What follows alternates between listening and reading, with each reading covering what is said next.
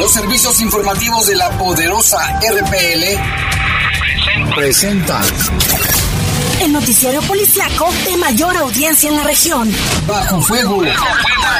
Notas, comentarios y más. Jaime Ramírez, Lupita Tilano y Lalo Tapia. Trabajamos en conjunto para mantenerte informado de los sucesos más importantes ocurridos al momento. Ocurridos al momento.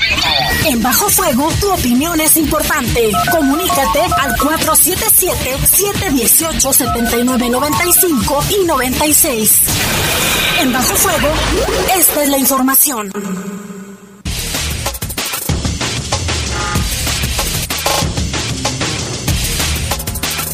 ¿Qué tal? Buenas noches, buenas noches, son las 7 de la noche en punto, las 19 horas, como le guste más, 19 horas o 7 de la noche. Les saludamos con gusto aquí en este espacio informativo de Bajo Fuego, en control de cabina general nuestro compañero Brian Martínez, está Brian Martínez, aquí de Noticieros Jorge Rodríguez Sabanero, y en la conducción de este espacio informativo les saludamos también con mucho gusto. Guadalupe Atilano, mucho gusto que nos acompañe en esta fecha tan importante para el municipio de León. Jaime, hoy que cumple ya 446 años, así que la ciudad está de manteles largos. Muy buenas noches. La temperatura en este momento es de 22 grados, la máxima para hoy fue de 24 y la mínima de 8 en algunas zonas, en, en otras fue de 5. Eh, de acuerdo a la Comisión Nacional del Agua, se esperan heladas para la madrugada del viernes. Eh, en varios estados, entre ellos se encuentra Aguascalientes, Jalisco, Michoacán y Guanajuato. Esto también cabe destacar que es por, por la entrada de la tercera tormenta invernal que se desplaza sobre el norte y noreste del territorio nacional y en algunos estados estará cayendo agua nieve también por los efectos del Frente Frío número 23. A cuidarnos, Jaime, ya lo decía la Secretaría de Salud, eh, han incrementado las enfermedades respiratorias. Sí, bastante, bastante. No solamente el coronavirus, sino también hay gripes, hay resfriados. Hay que cuidarse porque ya, ve que también se pueden combinar. Y bueno, yo soy Jaime Ramírez, vamos a presentar un avance de la información policíaca más relevante de las últimas horas. Asesinaron a dos mujeres aquí en León, una en Bosques del Sur y otra en la comunidad de la Reserva. Y mire, pilas con esto porque ya se registraron hoy 2.110 contagios por COVID-19 y de estos en León fueron 774. Y precisamente sobre este tema en Guanajuato prevalece la circulación de la cepa Omicron. De 39 pruebas realizadas para detectar exclusivamente esta variante, 38 dieron positivos. Es lo que nos comentaba el doctor Juan Luis Mosqueda hace unos días, ¿te acuerdas, este, este Lupita, que decía que aunque no había pruebas, todo parecía indicar que lo que anda aquí ahorita es el Omicron. Efectivamente, a cuidarnos. Y también en otro tema, detiene la Fiscalía General del Estado a presunto homicida en el municipio de Tarimoro. Y información del país, reducida totalmente a cenizas quedó la fábrica de bicicletas que se incendió ayer en la capital del país y que fue controlada después de más de 15 horas de esfuerzos, Lupita. Quedó nada, absolutamente nada. Gente que vive en la Ciudad de México nos mandó videos donde se observaba desde diferentes puntos de la capital la gigantesca columna de humo negro de este incendio que les costó, vaya que les costó mucho trabajo apagarlo. En información del mundo, el Departamento de Policía de Nueva York dio a conocer un video en el esto muestra exactamente el momento en que un joven, una joven mujer se acerca a un grupo de niños, los ofende y escupe por motivos religiosos y raciales. Fíjate nada más qué, qué bajeza de mujer, ¿eh? Le tendremos los detalles en un momento.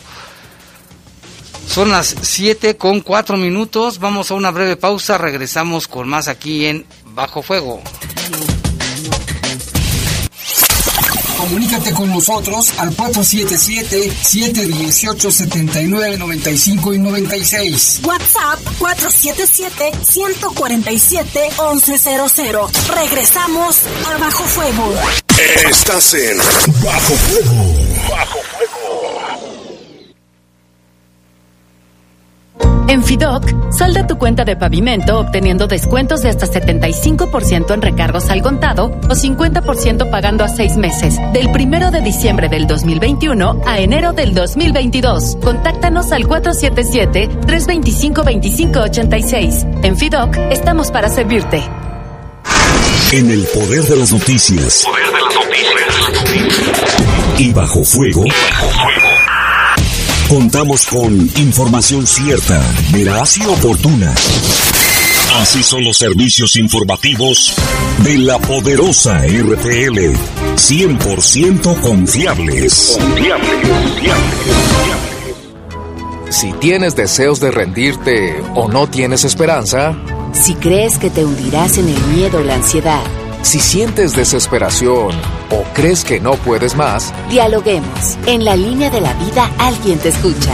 Llama al 800-911-2000 o búscanos en redes sociales. te damos el apoyo y la información que necesites. Juntos por la paz. Secretaría de Gobernación. Gobierno de México. Estás en Bajo Fuego. Bajo fuego. Reportes, comentarios, sugerencias. Comunícate a los servicios informativos de la poderosa RPL vía WhatsApp al 477-495-1839. 477-495-1839.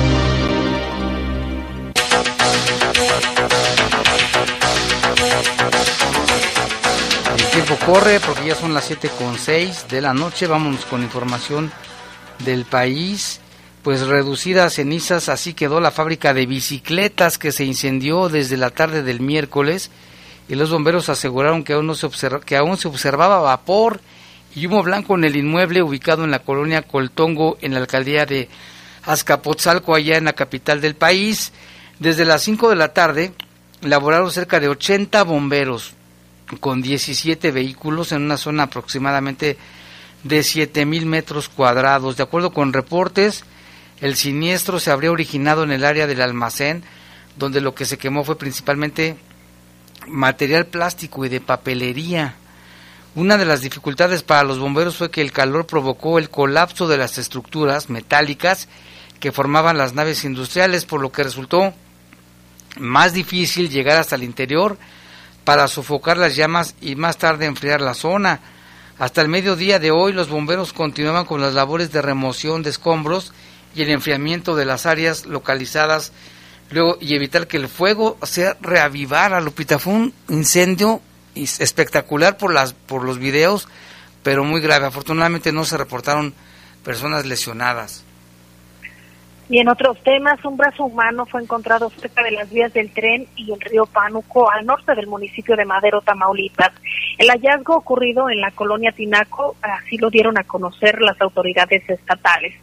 Eh, un guardia de seguridad de la empresa Lusa o Luzca llamaron a la policía y explicaron que al realizar sus recorridos de vigilancia a un costado de las vías del tren, una persona de complexión robusta y estatura regular fue a su encuentro para asegurarle haber visto una extremidad superior. Al confirmarlo, llamó a las autoridades sin saber hacia dónde se fue el supuesto testigo. El brazo estaba a un costado de las vías del tren. El guardia, al ser interrogado por la policía, aseguró que en un lapso, en un lapso del, en- durante el día, así lo mencionó. Eh, en los recorridos de vigilancia no se encontró alguna persona que coincidiera con las características y, y, algunos otros detalles sobre esta persona que había reportado obviamente haber encontrado la extremidad. La Unidad General de Investigación eh, ya dio inicio con la investigación para dar con los responsables, pero sobre todo para ver a quién pertenece esta extremidad. Todavía no se tienen más detalles de la información hasta este momento. Ya te nada más encontrarse ahí un brazo tirado a un lado de las vías. Y en otra información, mire, una persona que se llama Alan Herberi, conocido como el comandante Cano, fue detenido durante un operativo realizado por elementos de la Agencia Estatal de Investigaciones en el municipio de Guadalupe, Nuevo León. Además, él, siete de sus cómplices fueron capturados, mientras que dos más fueron abatidos durante un enfrentamiento. El presunto cabecilla criminal, que tiene 35 años de edad, fue detenido en flagrancia por el delito de narcomenudeo en el ayuntamiento de Guadalupe. De acuerdo con las autoridades, operaba en varios ayuntamientos del área metropolitana y se le acusa de la escalada de violencia en el Estado en los últimos meses.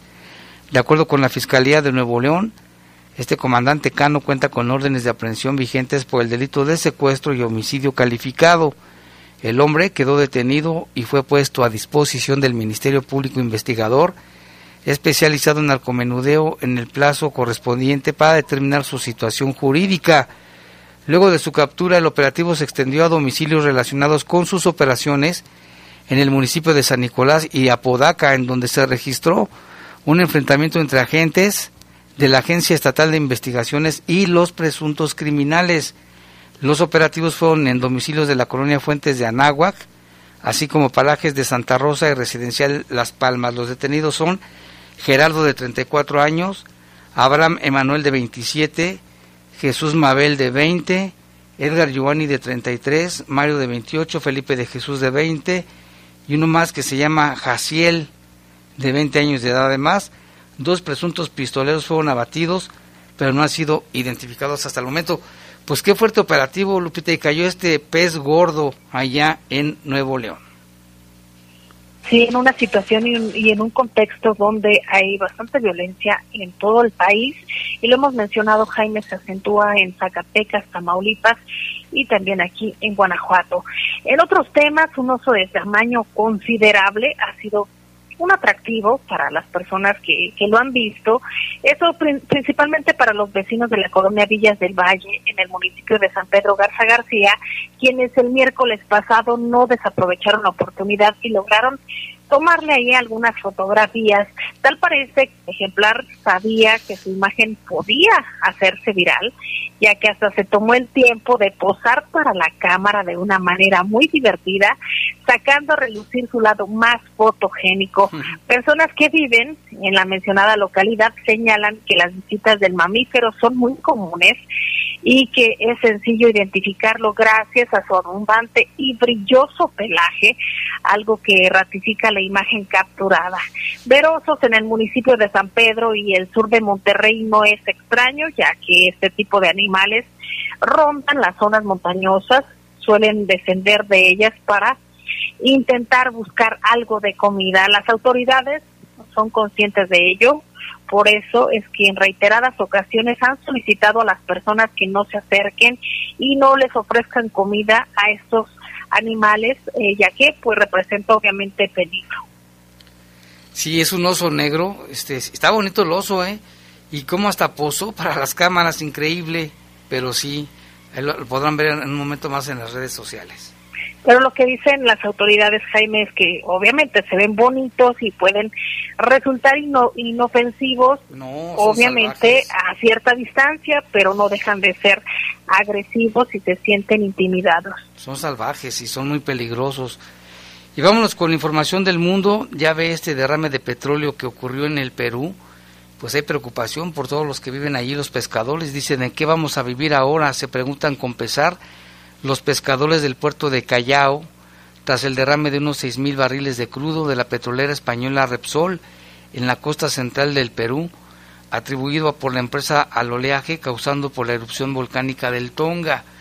Portando redes de pesca y aves marinas muertas por el petróleo, cientos de pescadores artesanales de Ventanilla, un distrito situado al norte del puerto de Callao, vecino de Lima, han acudido durante la semana a las puertas de la refinería La Pampilla de Repsol para protestar por los daños en la flora y la fauna marinas causados por el derrame que ocurrió el sábado.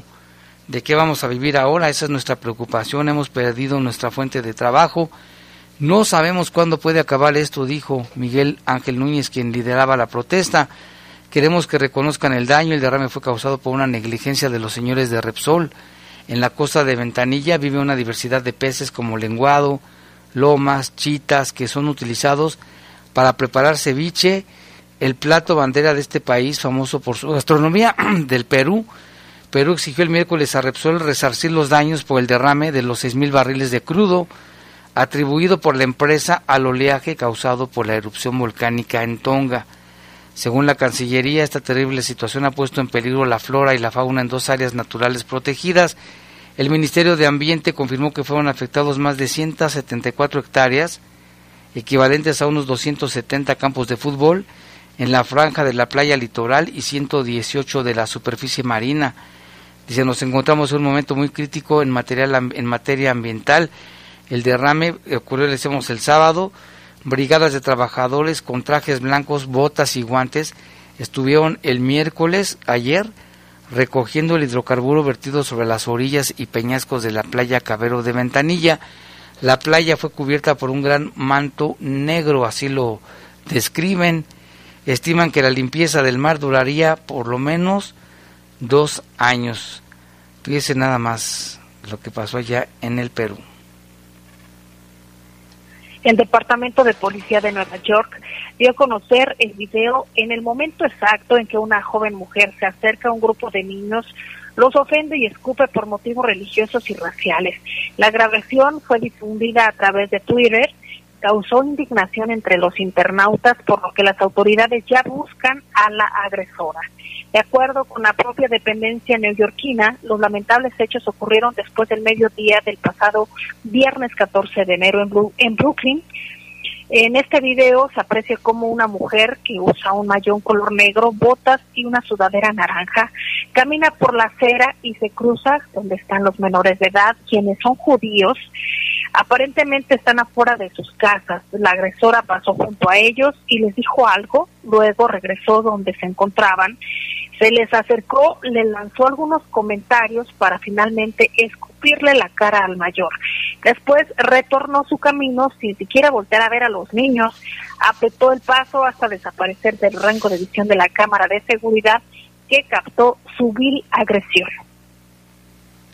Qué mujer eh, tan, tan desgraciada lo que pasó allí en Nueva York. Ojalá que la logren detener, porque pues es, lo que está denotando es odio, racismo y odio. El papá de los niños reconoció que su hijo no debió responder la agresión, pero que la mujer no tenía por qué haberlos ofendido cuando pasó junto a ellos. Dice, tengo que enseñarle a no participar, pero se involucró. El Departamento de Policía de Nueva York difundió el video así como fotos de la agresora, las cuales además de circular en las redes sociales están pegadas en las calles de Brooklyn, ya que su ataque podría ser motivo de arresto. Estima que la mujer tiene unos 20 años y que además de ser alta tiene cabello negro largo y lacio. Al respecto, el papá de los niños afirmó que fue deleznable, por lo que espera que la agresora comprenda la gravedad de su acción y hacérselo a cualquiera es obviamente problemático, pero que un adulto se lo haga a un niño es una locura. Terrible situación, ¿eh? Y contra los judíos todavía. Y a través de redes sociales se difundió también un video en el que muestra el momento allá en Chile allí en, Sudamérica, muestra el momento exacto en el que una mujer sufrió un intento de robo de su coche en las calles de Santiago de Chile, la capital. Sin embargo, logró reaccionar y atropelló a uno de los delincuentes que pretendían despojarla de su camioneta. De acuerdo con la información emitida por diferentes medios, el incidente ocurrió la noche del sábado 15 en una de las calles principales de la comuna La Reina, la cual se ubica al norte de la capital chilena. En las imágenes difundidas se puede ver que la mujer detuvo la marcha de su camioneta blanca en un cruce debido a que los semáforos estaban en rojo. Sin embargo, en ese momento otro vehículo se estacionó frente a ella para impedirle el paso de esa unidad. Descendieron dos hombres quienes de inmediato trataron de acercarse a la camioneta. Al percatarse de la situación, la mujer nuevamente aceleró, sin importarle nada, arrolló a uno de los asaltantes, el cual se llevó encima de su cofre por unos metros hasta que cayó sobre el asfalto. Durante una entrevista para Tele 13 de allá de Chile, la víctima del intento de asalto, una mujer de 32 años que dijo llamarse Andrea, relató que tomó esta decisión de acelerar debido a que le apuntaron con una pistola. Además viajaba acompañada de su hija, por lo que pensó que aunque entregara su carro, nada le garantizaba que respetarían su vida, por lo que se jugó todo por el todo. La mujer señaló que tras liberarse del asalto su vehículo presentó fallas y se descompuso metros adelante, por lo que entró en pánico y fue testigo de cómo, un hombre, eh, cómo el hombre al que atropelló se paró y se subió nuevamente al auto, por lo que pensó que nuevamente la interceptarían, pero señaló que los zampones decidieron escapar de la escena. entre los nervios, dice, no me acuerdo cómo estaban vestidos, pero el video nos ayudó mucho. El video de la reacción de la mujer ante el intento de asalto generó todo tipo de reacciones entre los internautas, pues mientras algunos aplaudieron su actuar, otros más la tacharon como irresponsable por haber expuesto su vida de más. Pero es que también estos delincuentes son capaces de todo y van por todo, ¿no? ¿Usted qué opina? ¿Tú qué opinas, Lupita? ¿Qué hizo bien o qué hizo mal?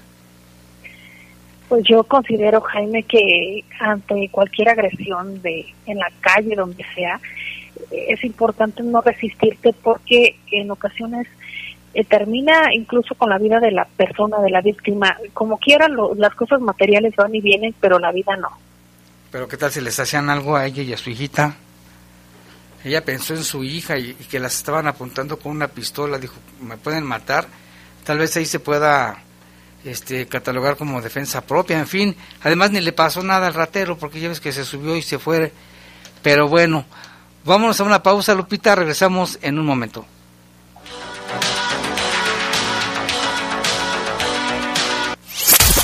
Comunícate con nosotros al 477-718-7995 y 96. WhatsApp 477-147-1100. Regresamos a Bajo Fuego. Estás en Bajo Fuego. Bajo Fuego. Norteños, chilangas, sureños, costeñas, yaquis, mayas, mazaguas, campesinos, rockeros, millennials, centennials, abuelas, tías, primos. Con tanta diversidad es imposible pensar igual, pero hay muchas cosas que nos unen. Nos une la libertad de tomar decisiones. Nos une la convicción de que la democracia es la única ruta que tiene un país libre. Nos une el INE. Mi INE nos une. En la Suprema Corte, la e-justicia llegó para quedarse. A través de Internet y con firma electrónica, se pueden promover todos los asuntos de la competencia de la Corte. También dar seguimiento a los juicios de amparo, consultar expedientes y recibir notificaciones desde cualquier parte del país. Busca la aplicación móvil Firel para dar de alta tu firma electrónica. Mayor información en www.scjn.gov.mx. La justicia digital es una realidad. Suprema Corte, el poder de la justicia. Reportes, comentarios, sugerencias. Comunícate a los servicios informativos de la poderosa RPL vía WhatsApp al 477-495-1839. 477-495-1839. Estás en Bajo Fuego. Reportes, comentarios, sugerencias. Comunícate a los servicios informativos de la poderosa RPL vía WhatsApp al 477-495-1839. 477-495-1839.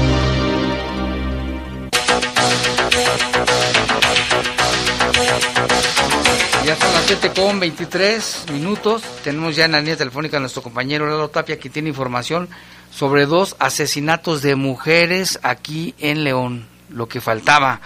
Lalo, buenas noches.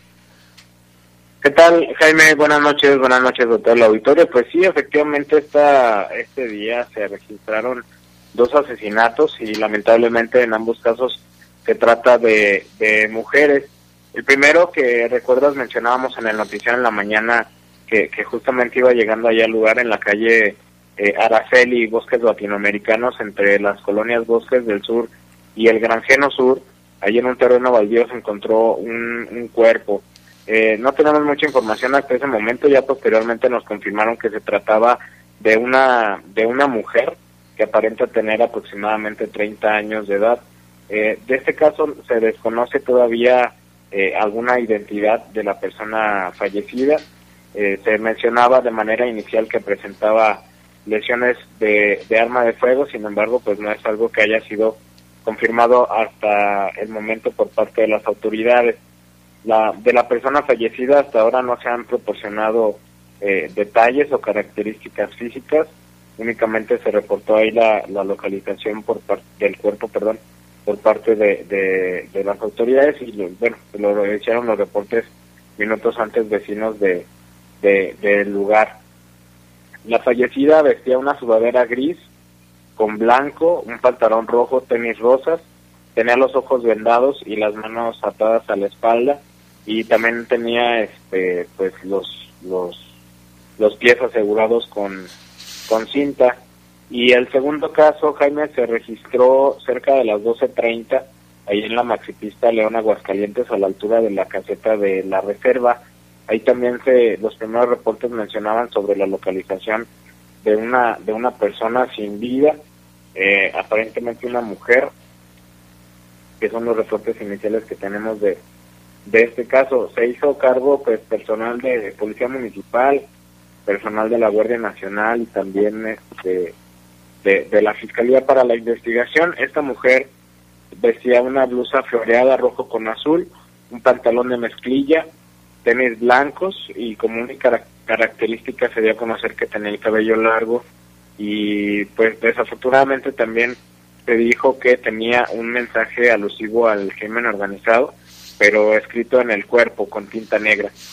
Eh, pues fue llevado al CEMEFO, está bajo investigación el asunto de los responsables, no hay datos, esperaremos avances en las investigaciones por parte de, de la Fiscalía. Y recuerdas el caso de ayer también en la colonia Las Américas, de este cuerpo que se encontró en, en bolsas ahí en Avenida Central y la calle Bernardo Chávez, pues también la fiscalía confirmó que se trataba de una mujer. Eh, desafortunadamente tampoco se tienen características de, de, la mujer fallecida, únicamente la fiscalía confirmó que estaba este, desmembrada. Está pues pendiente esta, esta investigación también y pues lamentable Jaime que además de, digo, todos los asesinatos, perdón, son lamentables, pero pues ya el día de hoy eh, se registran dos asesinatos de, de mujeres y el de ayer que también sería una mujer y hasta el momento serían 26 26 o 27 casos los, los confirmados aquí en el municipio. Híjole, pues qué lamentable este, estas, estos dos casos de hoy y la, embolsada entonces resultó que era mujer. Qué terrible situación. Pues gracias Lalo, pendientes. Gracias, estamos pendientes, buenas noches. Buenas noches. Híjole, ¿cómo ves Lupita? Tres mujeres. Incrementando el número de mujeres asesinadas, Jaime. Por otra parte, mire, eh, un hombre acusado de asesinato ha sido detenido por elementos de la Agencia de Investigación Criminal.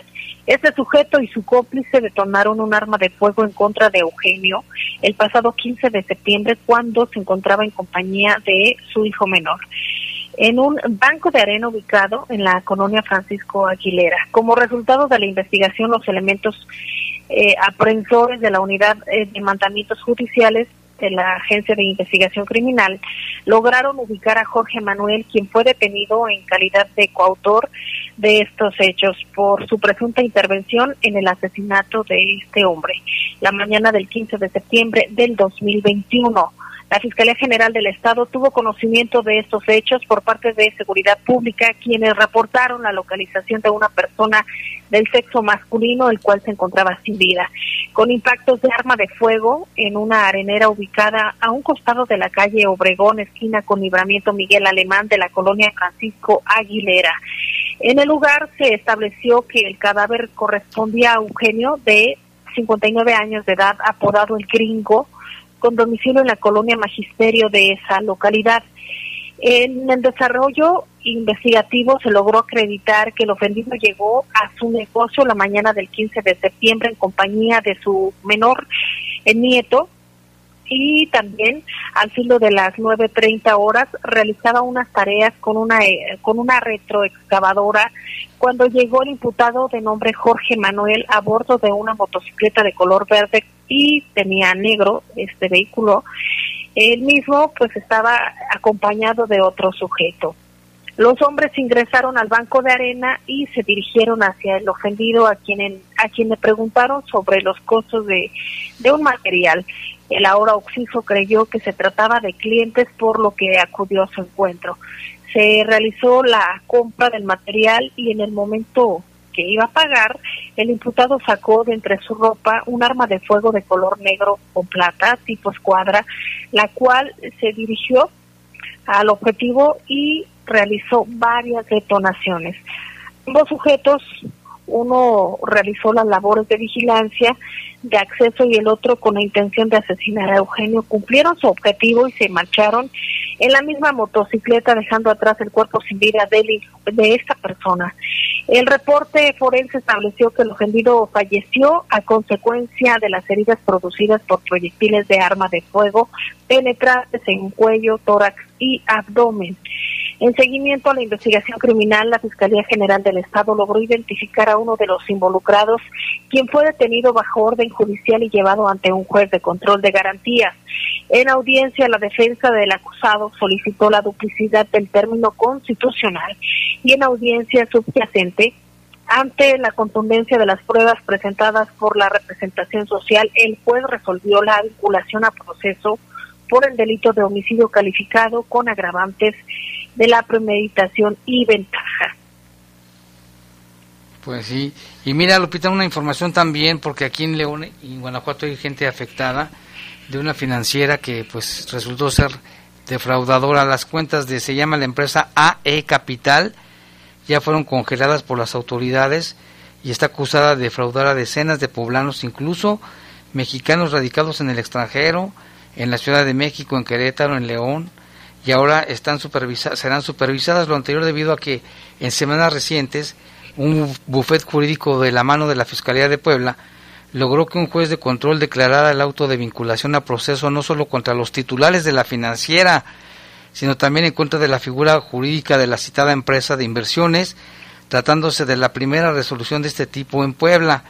Gerardo Salinas López y Javier Macías de la firma jurídica Salinas y, León de la Ciudad de México explicaron en entrevista para el Sol de Puebla que esta determinación dada por un juez de control no solo es un precedente en la entidad, pues también se trata de un mensaje de castigo cero impunidad en asuntos que han lacerado a decenas de familias, no solo en Puebla, sino también de estados como Yucatán, Quintana Roo, Guanajuato y a mexicanos radicados en el extranjero, jóvenes que vendieron sus departamentos para poder invertir, adultos mayores que apostaron todo su dinero que estaba destinado al retiro de personas adultas que vendieron propiedades con el afán de obtener una ganancia del 3.3% mensual, son algunas de las víctimas de este esquema de negocios fraudulentos. Los abogados penalistas especializados en la atención de delitos patrimoniales comentaron que ellos atendieron la primera denuncia interpuesta en contra de AE Capital por el delito de fraude y ahora tras el cúmulo de datos de, de prueba y las investigaciones correspondientes junto con el trabajo de la Fiscalía del Estado se obtuvo la primera resolución que dice que están representando a un grupo de cerca de 50 personas tan solo en Puebla, ¿eh? pero hay más las cuales son víctimas del mismo esquema de negocios planeado por parte de estas personas, Gabriel y Luis Antonio, que consiste en captar gente a través de cierta oferta pública ofreciendo un rendimiento mayor al que ofrece el sistema financiero mexicano captaron su dinero y les prometían el interés del 3.3% mensual, cuando el sistema financiero ofrece el 7% anual. Lo que hicimos fue presentar una denuncia en febrero en la Fiscalía de Puebla y dice, al respecto los litigantes indicaron que la audiencia inicial por el primer caso, cuya carpeta de investigación se retrasó debido a la pandemia, finalmente el 22 de octubre se celebró, se citaron las partes, acudieron los imputados en el desahogo del acto jurídico hasta así como tras la formulación de la imputación realizada, la gente del Ministerio Público les fueron vinculados a proceso Gabriel y Luis Antonio, que son los dirigentes de esta fraudulenta casa de inversión AE Capital. Se les impuso las medidas cautelares de garantía económica, firma periódica cada 15 días.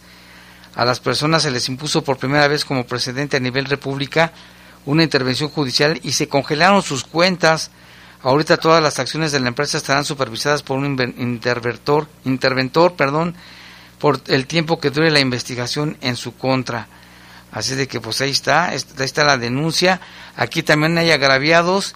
Aquí el contacto era una persona que se llama Horacio Caro, Horacio Caro, que se acercaba a algunas personas, les lavaba el cerebro, por decirlo, les, les convencía de que era una buena inversión que sacaban el dinero de los bancos, que con ellos iban a ganar muchísimo más dinero, pero pues mucha gente también si está afectada, llámenos aquí a la poderosa y nosotros le damos los teléfonos de los abogados que están llevando ya varios casos de esta de estos sujetos que estaban aprovechándose de muchas personas. Ya lo vimos, muchos jóvenes que vendieron sus departamentos o, se, endrogaban para invertir ahí, los, adultos mayores que vendieron hasta propiedades.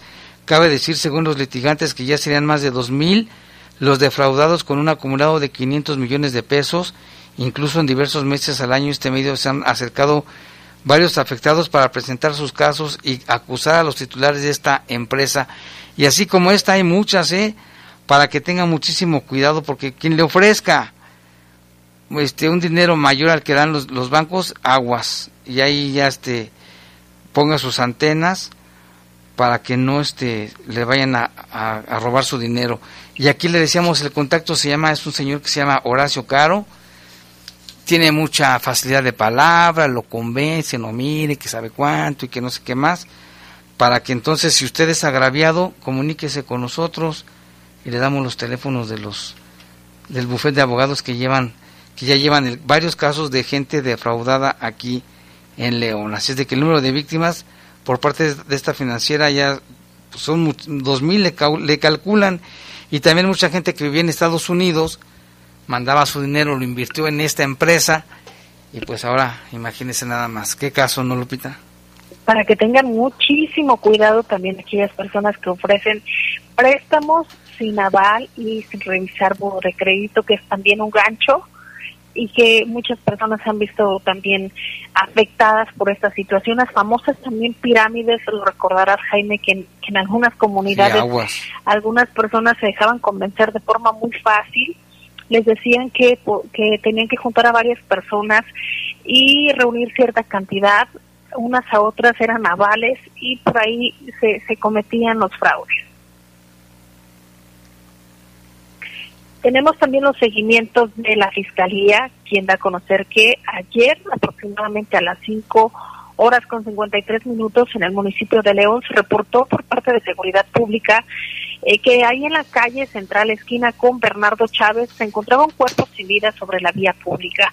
Al arribar peritos de la Agencia de Investigación Criminal, vieron que a un costado de la avenida central, en un, en un camino de terracería, observaron el cuerpo o cuerpos. más bien lo que señalan es que era una bolsa plástica de color negro que en su interior tenía fragmentos de cuerpo humano y tenía una cartulina de color blanco. La unidad especializada de investigación eh, de la Fiscalía eh, General del Estado pues propiamente ya está haciendo las investigaciones correspondientes para esclarecer la identidad de eh, la persona oxisa, así como de las personas que lo dejaron ahí. Nos decía Lalo que se trata de una mujer, que fue destazada. Y bueno, también en Salamanca, la madrugada de hoy se iniciaron las indagatorias para corroborar el hallazgo de dos personas sin vida, un hombre y una mujer. El hombre fue identificado simplemente como Ángel de 28 años y esto ocurrió en la colonia Villas de Salamanca, 400. Los cuerpos se les aprecian lesiones por arma de fuego y ya se inició la carpeta de investigación respectiva. En Irapuato también ya se abrió una carpeta de investigación por parte de la Fiscalía luego de tener conocimiento de cuatro personas fallecidas por disparos de arma de fuego. Dos personas eh, son mujeres y dos son hombres, quienes fueron identificados como Erika, Marta, Doroteo y Cristian. Los hechos ocurrieron en la calle Héctor Alvarado, esquina con Francisco Villa de la colonia Lucio, Lucio Cabañas. En el lugar, peritos criminalistas procesaron la escena y recabaron ya diversos indicios. Y mira, aquí nuestro amigo Rafael Vargas nos está reportando que atrás de la calle Litio, allí en Valle de Señora, se está incendiando un pastizal, pero que afortunadamente ya llegaron ahí los bomberos y es, es, el reporte que nos hace. Qué bueno que ya están ahí los bomberos apagando. Si usted se da cuenta de alguna situación similar, no dude en hablar de inmediato al 911 y reportarlo, Lupita, es muy importante. Recordarás, Jaime, que aquí en Bajo Fuego también les dimos a conocer a los ciudadanos eh, respecto a un, incendio que se registró en una pensión donde resultaron varios vehículos, tengo entendido que más de 60 y alrededor de 25 motocicletas. Duró más de cuatro horas el incendio y decía el comandante de bomberos de Salamanca y presidente de bomberos del estado que se registró en un baldío y obviamente alcanzó hasta hasta esta pensión que terminó obviamente con pérdidas materiales pues bastante eh, costosas además que el riesgo que había es que estaba cerca a una estación de servicios, es decir, una casera. Imagínate, Jaime, si no han controlado el incendio y todo, también porque muchas personas suelen tirar basura en los lotes baldíos, eh, pueden, no sé, arrojar una colilla de cigarros y se, se hace ahí el fuego, o bien este efecto que tiene los cristales con el sol que pueden generar también pues que se incendie. Aquí también las autoridades han hecho el llamado a los ciudadanos para que no tiren basura y quienes son dueños de estos lotes baldíos pues que por lo menos le pongan malla para evitar que las personas arrojen basura. Así es. Y en otra información, el oficial Goldwyn de la unidad canina K9 de las Fuerzas de Seguridad Pública del Estado capturó en León a un hombre en posesión de 999 dosis de cristal, seguramente, y marihuana, además de nueve cartuchos útiles para arma larga. Derivado de los patrullajes implementados en la ciudad del oficial Goldwyn, así se llama este perrito, perteneciente a la unidad canina de las fuerzas de seguridad, pues lograron detener a esta persona con casi mil dosis de drogas. Esto ocurrió cuando elementos policiales detectaron la presencia de una persona que al notar los uniformados estatales actuó de forma evasiva y comenzó a correr sin motivo aparente. Tras una oportuna reacción por parte de los elementos estatales, le dio en alcance a esa persona y gracias al agudo olfato el oficial canino detectó la presencia de droga por lo que alertó a su entrenador. Luego de aplicar los protocolos de actuación policial, les fue localizado este sujeto que se identificó como Juan de 19 años. Con domicilio aquí en León le aseguraron lo siguiente, 99 bolsitas con cristal, 900 dosis de marihuana, 9 cartuchos. Y bueno, él y su droguita quedaron a disposición de las autoridades correspondientes. En el municipio de Silao, durante el último bimestre, la Secretaría de Seguridad Ciudadana ha brindado atención aproximadamente a un promedio de 114 reportes por día. Esto es importante para ellos e invitan a la población en general para que realicen su denuncia, incluso solo por actos sospechosos, para, para dar a conocer y, fomentar mayor participación ciudadana en materia de denuncia. La Dirección de Prevención del Delito adscrita a la Secretaría de Seguridad Ciudadana arrancó el miércoles la campaña de promoción para la línea 089 que tiene denuncia de forma anónima. Ahí usted puede marcar y obviamente no le van a pedir ni siquiera su nombre. Es derivado de un programa estatal de la Secretaría de Seguridad Pública. Dicha campaña dio inicio con acciones de difusión preventiva en conjunto con la Dirección de Transporte, colocando así banners informativos en todas las rutas de transporte público y paradas de camión. Al respecto, la directora de la dependencia municipal, Montserrat Felicitas Ortega, resaltó la importancia de emitir un reporte a las líneas de emergencia cuando somos víctimas de algún delito, ya que de esta forma se les puede brindar pues esta atención a través de las instituciones encargadas de la seguridad pública a, un panorama más amplio sobre la situación social y con ello se pueden establecer con mayor claridad los polígonos de seguridad y proceder con las estrategias operativas. En la línea 089 no se solicitan datos del denunciante, ya que ha sido un factor por el cual los ciudadanos no realizan su denuncia. Aquí está esta campaña que será permanente para fomentar la participación ciudadana. Así es. Y bueno, ya es hora de ir a un corte, son las 7 de la noche con 43 minutos. Regresamos con más aquí en Bajo Fuego. Arribaron a Comunícate con nosotros al 477-718-7995 y 96. WhatsApp 477-147-1100. Regresamos a Bajo Fuego. Estás en Bajo Fuego. Bajo Fuego. Con el presupuesto 2022 que aprobamos en la Cámara de Diputados, las y los mexicanos avanzamos parejo. La salud tendrá el monto más grande de la historia Así se comprarán más vacunas y medicamentos. Se mejorarán nuestros hospitales y habrá más personal médico para garantizar el bienestar de todas y todos. Cámara de Diputados, Legislatura de la Paridad, la Inclusión y la Diversidad. Reportes, comentarios, sugerencias. Comunícate a los servicios informativos de la poderosa RPL vía WhatsApp al 477-495-1839. 477-495-1839. En el poder de las noticias. Poder de las noticias. Y bajo fuego. Contamos con información cierta, veraz y oportuna.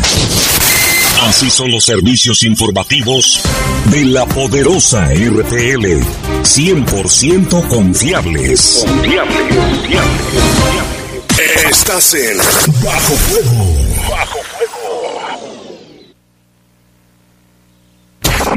Reportes, comentarios, sugerencias. Comunícate a los servicios informativos de la poderosa RPL vía WhatsApp al 477-495-1839. 477-495-1839.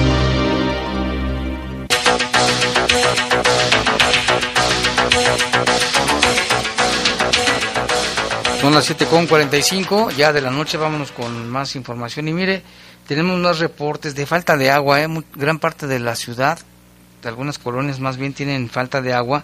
Aquí se comunica con nosotros Anita, ella es mi prima, Anita dice que ella vive en la colonia Flores Magón, dice desde el sábado no tienen agua, ya, ya me cansé de llamar a Zapal, me comunican que hubo un desperfecto con un tanque en las Amalias que abastece a más de 30 colonias Obvio, dice, no podría faltar la colonia donde vivo, Flores Magón, es lo único que me dicen, pero no hay solución. Le piden encarecidamente que por favor manden el agua ahí también a esa colonia Flores Magón. Dice, ojalá que la alcaldesa escuche y les pueda ayudar para que les mande el agua. Eso es por este lado, pero por otra parte también ya ve que habíamos reportado que no había agua en San Juan Bosco, ojalá que también se normalice ahí en la Flores Magón. Aquí ya nos llaman y agradecen, dice, buenas noches Jaime, soy Heriberto solo para agradecer a Zapal por las pipas de agua que mandó a las colonias San Juan Bosco y nos surgía agua. A mí y a todos mis vecinos, muchas gracias y esperamos pronto se restablezca el servicio.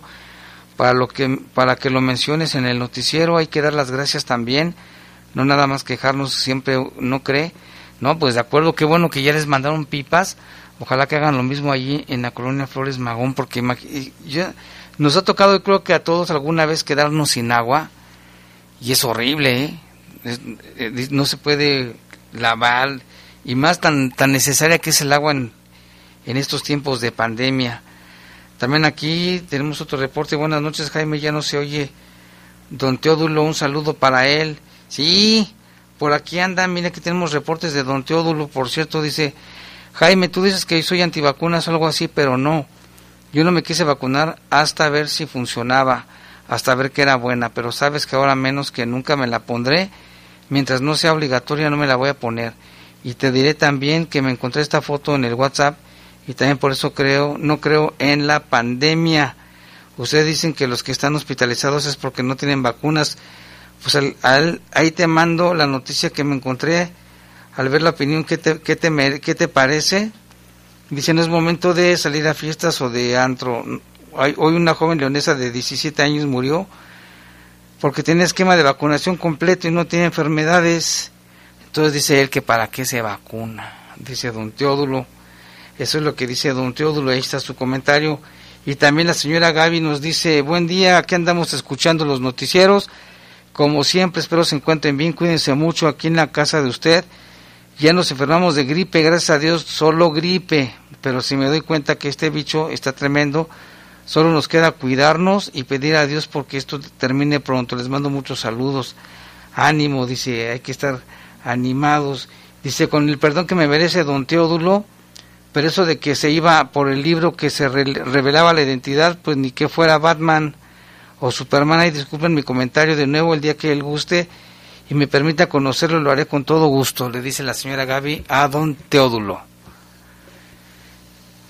Y vámonos con más información. Hablando del COVID, fíjese, hoy, este día se registraron 2.000, 2.110 casos de COVID-19 en el estado de Guanajuato, 774 aquí en la ciudad de León y los, los fallecimientos fueron 17 en todo el estado y 2 en León.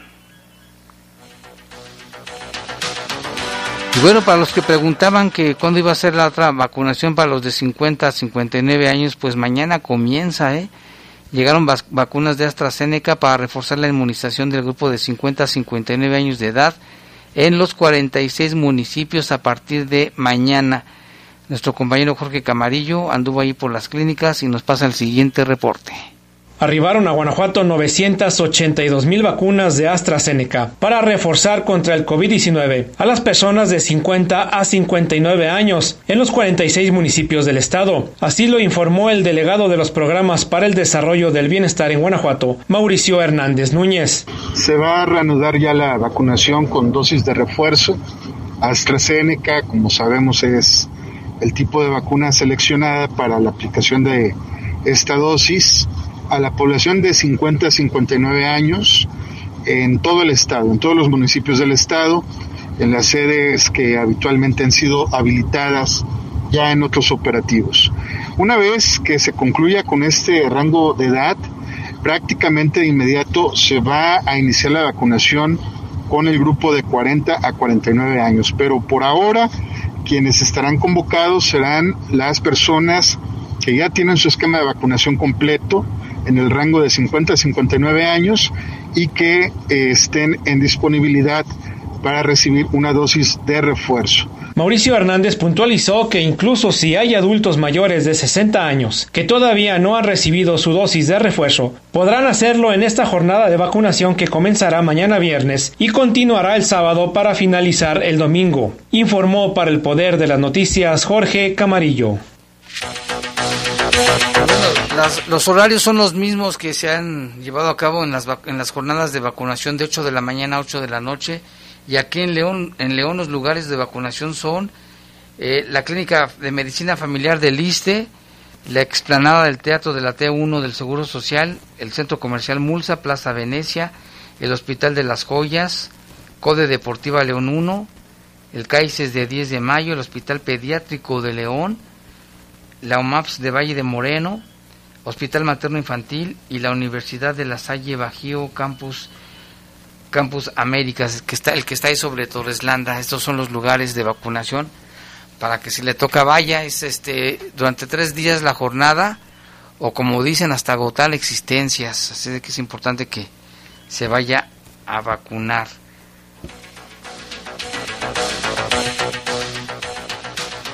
Y también advierte el presidente del Consejo Coordinador Empresarial Luis Gerardo González que otra vez hay afectaciones de trabajos por contagios de COVID. Destacó que hay empresas que han regresado al trabajo en casa para no tener riesgos. Vamos a escuchar también la nota de nuestro compañero Jorge Camarillo. El presidente del Consejo Coordinador Empresarial de León, Luis Gerardo González García, advirtió que derivado de los contagios de COVID-19 ya hay afectaciones en los empleados, por lo que dijo es viable regresar al trabajo en casa. Afirmó también que la productividad ha bajado. Presidente del retroceso que haya semáforo amarillo, yo creo que ya hay falta de productividad en las empresas. Tenemos ya colaboradores que están enfermándose y están faltando sus trabajos con justificación, con incapacidades. Y los empresarios tenemos que trabajar mucho más en el tema del home office, mucho más en el tema de escalar los turnos, intentar volver a lo mejor si se pudiera a escalar los horarios de entrada para que no haya tanto transporte al mismo tiempo. Y eso tendría que hablarse entre las cámaras y, ver cómo podemos sumarnos con el liderazgo de nuestro secretario de salud. Luis Gerardo González confirmó que ya hay empresas que volvieron al trabajo en casa y por lo mismo dijo que se puede confirmar en una disminución en el tráfico vehicular que hay en la ciudad. Muchos de los sectores de las muchas oficinas están trabajando. Si tú te fijas, no se has observado esta, semana en la ciudad de León cómo ha disminuido el tráfico automotriz en las, en las calles.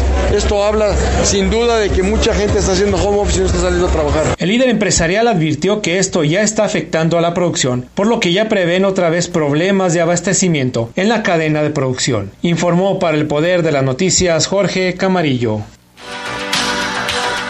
Bueno, hablando de este tema, pues ya lo que prevalece es la circulación de Omicron, ya se sabe. De 39 pruebas realizadas para detectar exclusivamente esta variante, 38 dieron positivos a la Omicron, fíjese, de 39 38. La Secretaría de Salud de Guanajuato recibió esta semana un kit de parte del Instituto Nacional de Referencia Epidemiológica, conocido como el INDRE, para el monitoreo de Omicron. Este kit es específicamente para determinar la circulación de Omicron y se aplica exclusivamente en el Laboratorio Estatal de Salud Pública que se encuentra aquí en León. De 39 pruebas aplicadas esta semana, 38 dieron positivas a, a esta variante. El secretario de Salud señaló que Omicron es la variante que sin duda de acuerdo eh, con este muestreo, puede estar circulando en el estado. Sin embargo, las personas positivas ya no están ameritando hospitalizaciones como hace un año, pero sí es un virus mucho más contagioso que manifiesta síntomas muy específicos. Agregó que la demanda de pruebas se ha incrementado como parte de una búsqueda intencionada de más casos. Esto ha generado largas filas en los puntos de aplicación y largas filas para tramitar un certificado de incapacidad en el sistema de salud. Para Omicron o cualquier otra variante más o menos transmisible es necesario que nunca promover los más que nunca es más que nunca promover los estilos de vida saludables como hacer actividad física, comer de forma saludable, limpieza frecuente, lavado de manos, uso de alcohol, antibacterial, uso adecuado de cubrebocas. Exhorta a la población a promover una cultura para la protección de la salud y la vida y poner el ejemplo a los niños porque seguramente lo van a reproducir en sus hábitos. El secretario de Salud, Díaz Martínez, señaló que en Guanajuato el personal de vacunación, enfermeras, enfermeros han hecho un excelente trabajo para aplicar de forma multidisciplinaria más de 7 millones de dosis. Todavía se busca generar la inmunidad colectiva avanzando en la aplicación del esquema de vacunas. Hasta 35 mil vacunas se aplican por día en un solo punto de vacunación grande, como es Mulsa, o el Inforum de Irapuato. Pues sí, también nuestro reconocimiento a los que ponen las vacunas, ¿eh? porque pues no es un trabajo fácil y ahí están al pie del cañón.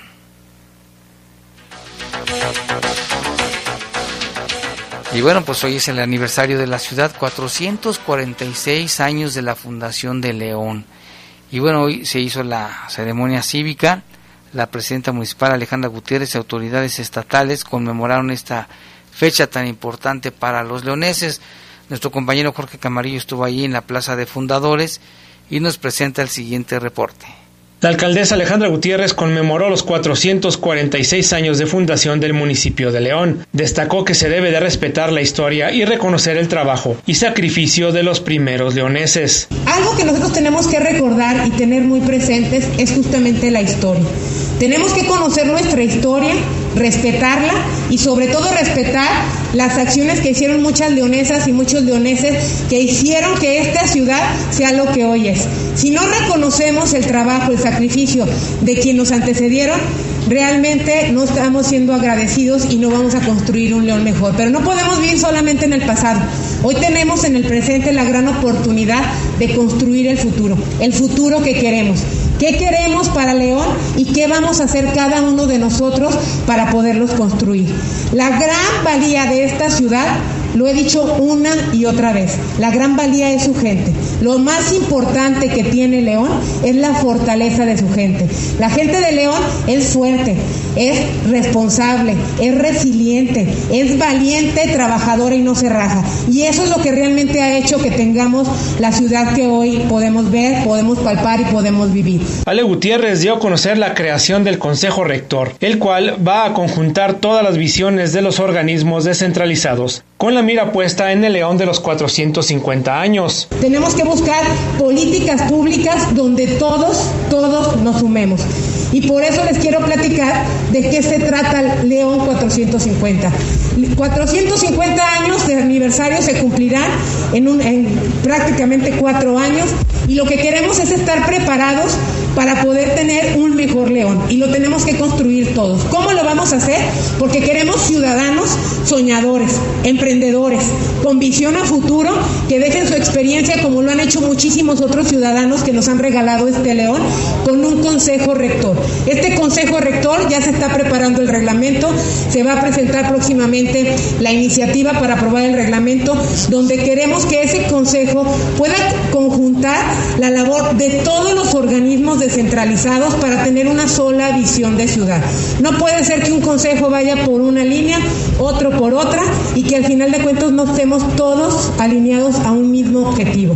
La primera edil dijo que hoy es cuando se tienen que asumir las responsabilidades desde la trinchera que le toque a cada leonés. Señaló que de la mano de toda la ciudadanía se van a construir eh, pues un banco de proyectos que generen los programas de tejido social que garanticen un mejor nivel de vida para todos. Advirtió que no se va a dejar a nadie atrás. Destacó que es con las alianzas estratégicas con las que se van a construir el león que se requiere. Informó para el Poder de las Noticias Jorge Camarillo.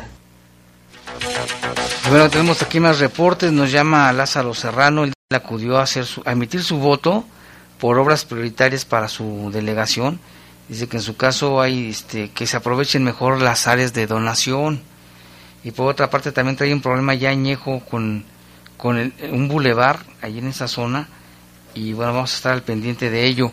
También se comunica con nosotros Martín Díaz. Dice, el mejor método para que se termine la pandemia es hacer entender a tanto necio e imprudente que no asistan a eventos masivos y seguir usando el cubrebocas. Saludos y buenas noches. Jaime nos dice Martín Díaz. Muchas gracias, Raúl.